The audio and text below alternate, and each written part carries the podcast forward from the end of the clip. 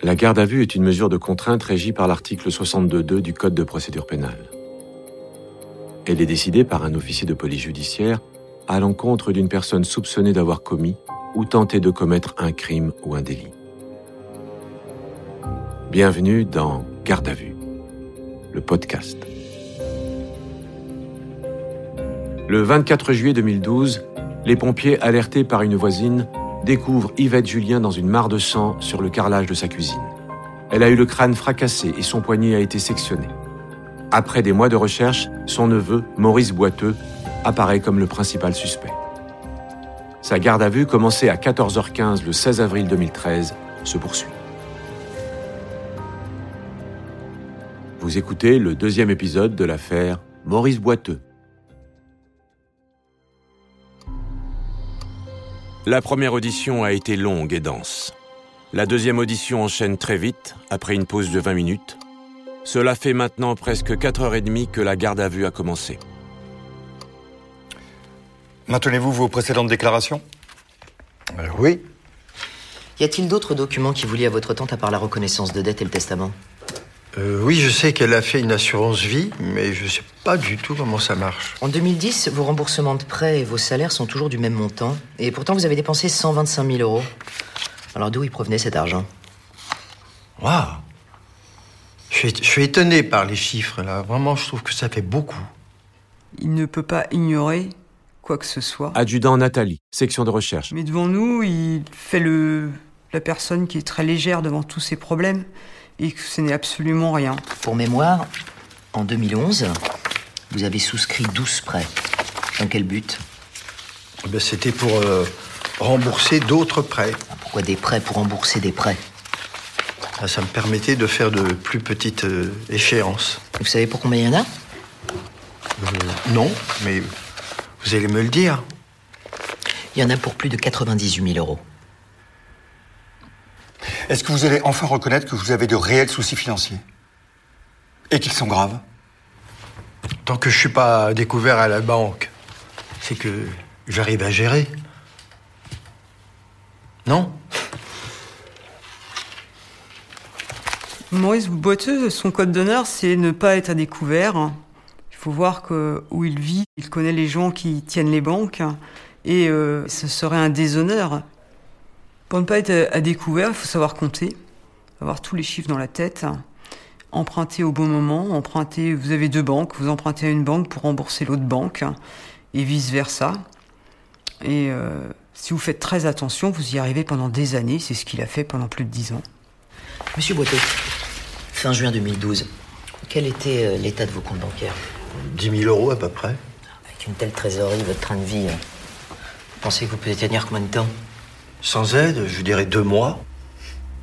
En 2012, Maurice Boiteux est acculé.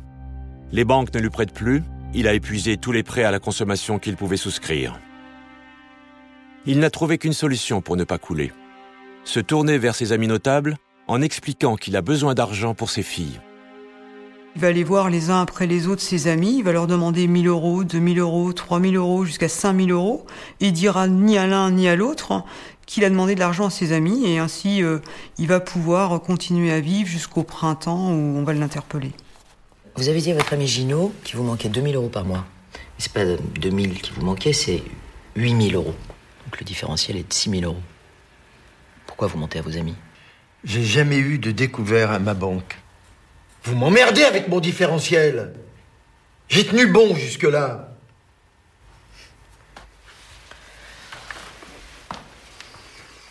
Pour lui, il savait gérer ses comptes. Adjudant Pascal, section de recherche. Il s'en est toujours sorti et le fait de lui évoquer le différentiel, c'est un peu critiquer sa façon de gérer les comptes et ça, ça l'a, ça l'a énervé. Monsieur Boiteux, à ce jour, à combien estimez-vous vos dettes? À 125 000 euros, j'ai fait mes calculs euh, dernièrement, au mois de décembre. Vous avez l'habitude de mentir à vos amis ou de pas dire toute la vérité Non, Et est-ce que Yéna est au courant de votre situation financière non, j'essaie de, de la protéger. Et comment vous pouvez expliquer qu'elle sache pas Elle me fait confiance. Pourquoi vous lui avez pas dit de faire attention Ça, je n'ai fait que cela. Mais vous lui avez pas montré l'état de votre situation pour qu'elle puisse faire attention Euh, pour l'instant, je, je m'en sors tout seul. Mais pourquoi vous n'avez pas diminué ou freiné votre train de vie Bah, Jusque-là, je, je suis arrivé à m'en sortir. Et pourquoi vous n'avez pas dit dans vos précédentes déclarations que vous aviez des problèmes financiers d'une telle ampleur? Je pensais pas que ça pouvait vous intéresser. Ah, Et pourquoi ne pas avoir dit que vous étiez bénéficiaire de l'assurance vie de votre tante? Bon, ça, je savais pas. Vous savez combien il y a sur cette assurance vie? Euh, non, pas du tout. Je sais qu'elle a sur son compte en banque 2000 euros et qu'elle a une rente euh, assez forte, entre 150 000 et 250 000 euros. C'est une euh, très grosse somme. Mais alors pourquoi pas avoir donné ces montants-là avant? Mais je ne pensais pas que ça vous intéressait, enfin, que ça pouvait intéresser l'enquête. Écoutez, monsieur Boiteux, vous nous dites qu'il vous manque 125 000 euros. Hein, que l'assurance vie de votre tante doit avoir entre 150 000 ou 250 000 euros. Hein. Vous savez qu'il y a une enquête pour tentative d'assassinat, mais alors vous, vous ne voyez toujours pas de lien avec l'enquête. Ah ben non, je vois pas. Il est tard. On va en rester là. Hein Faut que vous signer le PV. Les auditions ont débuté dans l'après-midi. Il fait nuit noire désormais. La garde à vue a commencé il y a presque 9 heures. Les gendarmes qui ont fait la route depuis Angers sont fatigués mais contents. À l'issue de cette première journée, ils estiment avoir rempli leur mission. Maurice Boiteux, lui, passe sa première nuit en chambre de sûreté. La première audition va durer 7 heures. Ça peut paraître long, mais c'est le temps qu'il faut pour euh, plus de 10 ans de vie financière de Maurice Boiteux. Il a pu, à un moment de sa vie, même toute sa vie, dire qu'il n'avait pas de problème. Adjudant Nathalie. Mais après 7 heures de discussion comme on vient de faire, après 7 heures de questions, il est bien obligé de reconnaître qu'il a des problèmes. Non seulement il nous l'a dit à nous, mais lui aussi, il vient de se l'avouer, il avait de réels problèmes financiers. Les enquêteurs ont l'habitude de dire on attendrit la viande et c'est vrai qu'il va y avoir 8 heures d'interrogatoire euh, poussé. C'est éprouvant physiquement. Alexandre Boutier, avocat de Maurice Boiteux. Suite à ça, on vous laisse bah, cogiter avec vous-même dans une cellule qui n'est pas appréciable, qui sent mauvais généralement, où il fait froid. Vous n'y dormez pas, vous ne vous y reposez pas et on rattaque le lendemain. Quand les gendarmes le reprennent pour la troisième audition, il est 9h du matin. La garde à vue a commencé il y a près de 20 heures. Maurice Boiteux ne veut toujours pas manger.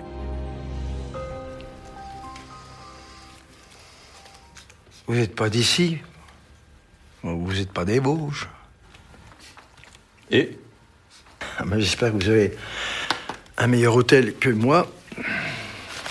On va reprendre, hein, monsieur Boiteux Alors, pourriez-vous nous rappeler précisément votre emploi du temps pour la journée du lundi 23 juillet 2012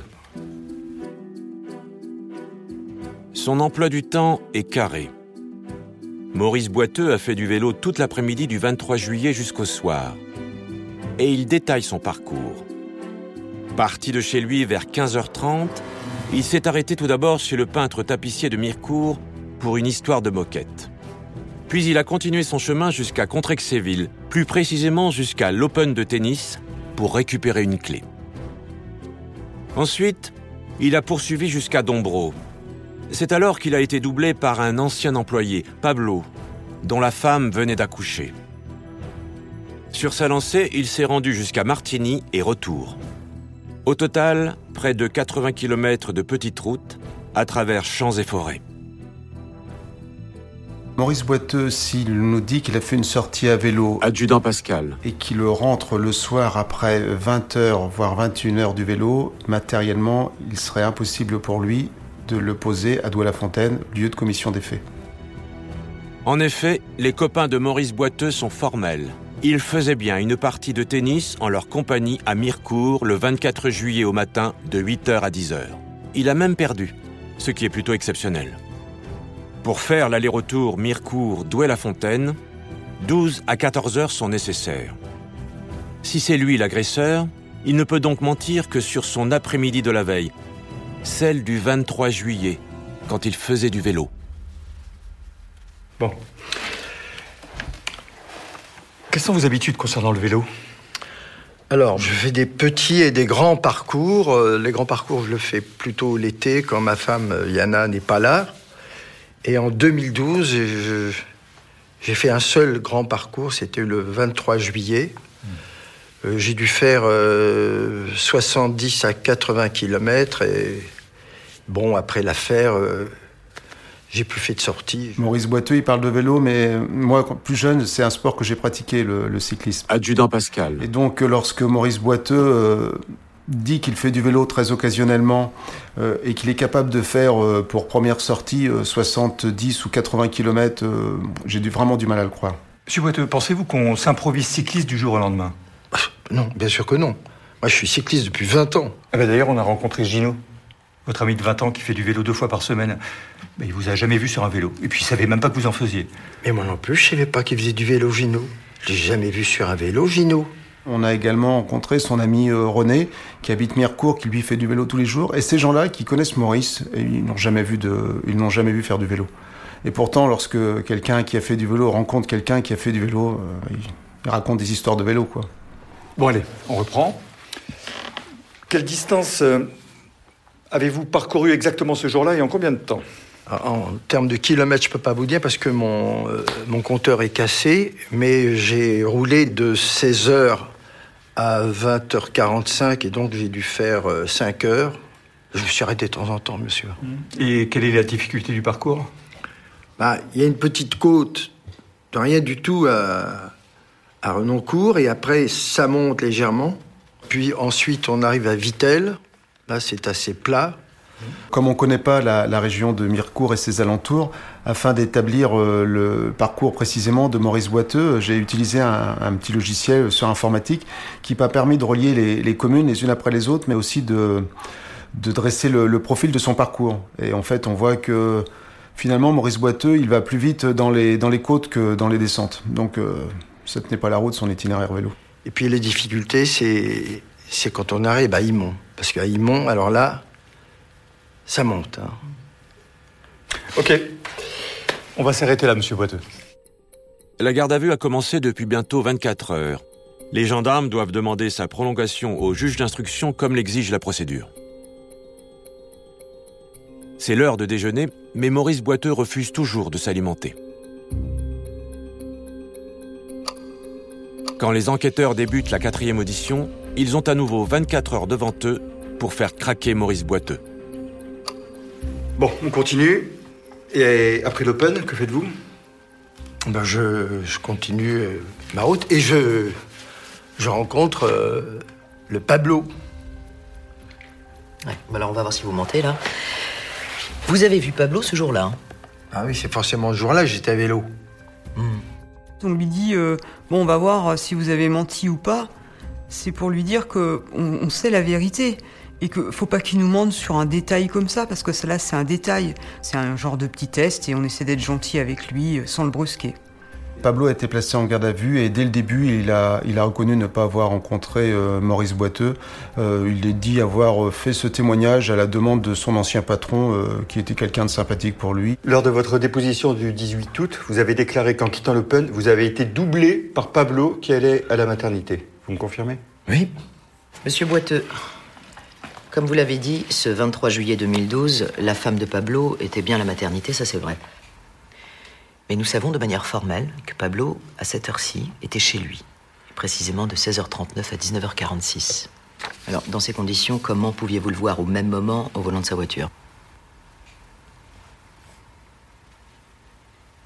J'ai menti. J'ai pas vu Pablo. Et je voulais qu'on me croie. D'ailleurs, vous, euh, est-ce que vous allez me croire? Quand est-ce que vous lui avez demandé ça Deux ou trois jours après ma sortie en vélo, je suis allé chez lui. Il était seul. Euh, je lui ai dit que j'étais venu faire du vélo près de chez lui, qu'il fallait qu'il dise qu'il m'avait vu. Je lui ai dit que c'était suite à l'agression de ma tante, que je lui demandais ça après avoir été entendu à la gendarmerie de Neuchâteau. Je lui ai rien donné. Pas d'argent, pas de cadeau. Rien. En soi, un faux alibi, en tout cas, on peut se tromper. Alexandre Boutier. Ça n'implique pas grand-chose. Bon, c'est toujours pour l'accusation un bon point. Faire autant de petits mensonges, c'est cacher quelque chose. Autrement, ça n'a aucun intérêt. On le sait, Il le sait, il va falloir qu'il soit mûr, et on va continuer donc à disséquer tous ces petits mensonges. Selon vos déclarations, vos pneus étaient en mauvais état. Gondolés, trop secs, trop vieux, il fallait les changer euh, dès le lendemain. Franchement, vous pensez être crédible avec votre sortie à vélo? Je vous dis que je suis allé à Contrexéville en vélo ce jour-là. Dans votre déposition du mois de mars dernier, vous avez dit que vous avez fait réparer les pneus de votre vélo le 24 juillet au matin. Alors, Doudou, le réparateur se souvient très bien de votre visite, mais dans son souvenir, c'était en prévision d'une sortie. C'est-à-dire que vous deviez faire du vélo après, donc euh, après le 24. Alors, je, je vous lis la déposition de Doudou. Il me semble qu'il s'agissait d'un changement de pneu et de chambre à air. Son pneu était craqué, il voulait faire du vélo, il était à plat. Je vous dis que je suis allé à vélo à Contrexéville. Oui, et- et- et en- non, je me souviens aussi que mes pneus étaient neufs, mais qu'ils se sont usés durant le parcours. Son histoire de vélo, c'est complètement incohérent puisque les pneus, ça ne va pas s'user sur 60 km. Bon, et comment s'est passé votre match de tennis le 24 juillet à 8h du matin? Ah, c'est très bien passé. J'ai pas mal aux jambes. Ah bon? Après 80 km, vous aviez même pas mal aux fesses Waouh Vous êtes un vrai champion, vous. hein. Vous pensez être crédible? Non, mais j'avais mal aux fesses, mais j'avais pas mal aux jambes. Et vous avez parlé de votre sortie en vélo de la veille à vos copains de tennis Mais non, j'ai rien dit. Alors, qu'est-ce que vous avez fait après bien après, j'ai j'ai continué euh, mon parcours. Je suis rentré chez moi et, et là, j'ai vu euh, l'appel de la voisine qui avait euh, découvert ma tante. Ouais, On a vérifié, il était précisément 11h43 quand elle vous apprend l'agression de votre tante. Et d'ailleurs, vous demande d'appeler la gendarmerie de toute urgence. Hmm Dans vos auditions du mois d'août dernier, vous dites que c'est ce que vous avez fait immédiatement après. Mais c'est pas vrai. On a vérifié. Vous attendez une heure pour le faire. Pourquoi? Pourquoi attendez-vous 12h47 pour téléphoner à la gendarmerie? Je sais pas. J'avais notifié aux enquêteurs que la personne qui avait commis les faits, en découvrant qu'elle était encore en vie, allait avoir un réel moment de panique et allait devoir reprendre ses esprits. Capitaine Lemaou, spécialiste en sciences du comportement. Les enquêteurs ont voulu savoir ce qu'il avait fait pendant une heure, justement pour savoir si cette heure ne lui avait pas servi à reprendre ses esprits euh, et à gérer ses angoisses à la découverte de la survie de Madame Julien. Qu'est-ce que vous avez fait pendant une heure, monsieur Boiteux? Ça vous paraît un délai raisonnable après une annonce pareille? Alors que celle que vous considérez comme votre mère a été agressée et qu'elle est au plus mal Ouais, c'est vrai que ça. C'est vrai que ça peut paraître bizarre. Et je sais pas, j'étais, j'étais effondré, j'étais en larmes. Je, je, je savais pas quoi faire, j'ai même pas appelé la gendarmerie. Et alors après, qu'est-ce que vous avez fait? Toujours dans votre audition, vous affirmez que vous êtes resté chez vous pour attendre des nouvelles. hein. Vous expliquez que vous n'êtes pas sorti. Je vous lis. J'ai été secoué, j'étais un peu perdu, j'étais seul et j'avais plus la tête à faire autre chose. Ouais. C'est vrai. Oui, sauf que vous êtes allé à Golbet, entre 13 et 14 heures, que vous avez retiré de l'argent et que vous avez pris de l'essence. Tiens, D'ailleurs, pourquoi être allé à Golbet alors qu'il y a une station-service à 20 mètres de chez vous? Golbet. Ah, ah ouf. oui, Golbet. Non, parce que j'avais, euh, vu des chaussures en solde que je voulais acheter et euh, d'ailleurs je les ai, achetées. euh, ce sont celles-ci. J'avais remarqué en, jouant que mes chaussures étaient en mauvais état et je voulais m'acheter de nouvelles chaussures parce que j'aime bien faire du tennis pendant le week-end. Donc je suis allé à, à Golbet les acheter en solde, 29,90 euros. Vous pensez vraiment être crédible quand vous dites que vous êtes effondré en larmes après l'annonce de l'agression de votre tante et que vous allez faire les soldes pour acheter une paire de baskets? Vous vous souvenez même du prix? Ben, C'était pour me changer les idées. À plusieurs reprises, on a demandé à Maurice Boiteux s'il pense qu'il est crédible devant nous, avec tous ces mensonges. Parce qu'en fait, on voulait faire appel à son intelligence, lui démontrer qu'on n'apportait aucun jugement euh, sur ce qu'il avait à nous dire, mais on voulait que lui-même comprenne que bah, ce qu'il disait, ça n'avait pas de sens. Monsieur Boiteux, le 24 juillet au soir, elle était dans quel état, votre tante? Elle n'était pas brillante. Je suis pas allé la voir, je savais qu'elle était hors de danger. Les blessures qui euh, sont consécutives à cette agression euh, vont provoquer une infirmité permanente chez Madame Julien. Elle ne pourra plus se servir de ses mains. Elle qui lisait beaucoup, qui était autonome, qui vivait seule à la maison, sera contrainte de vivre en, foyer retraite. C'est une femme qui euh, était de nature apaisée et qui va être angoissée en permanence, qui fera des cauchemars la nuit, qui aura peur, qui euh, ne supportera pas d'être dos à une fenêtre, dos à une porte, et euh, qui a besoin d'être assurée. On va s'arrêter là, monsieur Boiteux. Tata Yvette, vous l'aimez, ça c'est sûr, il n'y a aucun doute. Hein. Là, vous pouvez plus grand-chose pour elle. La seule chose que vous pouvez faire, c'est lui expliquer vraiment ce qui s'est passé. Elle a été attaquée par derrière, elle a peur que ça recommence, elle est terrorisée. Elle est très vieille, très diminuée. Vous le savez, ça Alors réfléchissez. Elle est croyante. Elle peut pardonner.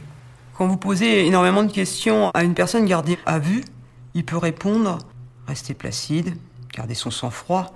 Mais on voit bien que quand on va trop loin, on va braquer la personne, on va plus rien obtenir.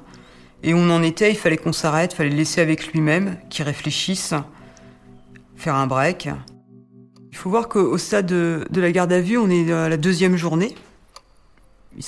il peut être fatigué quand même, on est le soir. Et c'est long une garde à vue euh, quand on n'est pas criminel, quand c'est la première fois, quand on est un, primaire.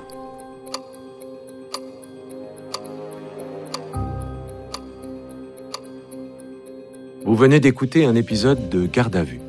Retrouvez bientôt la suite. Et d'ici là, n'hésitez pas à vous abonner à ce podcast et à lui mettre plein d'étoiles.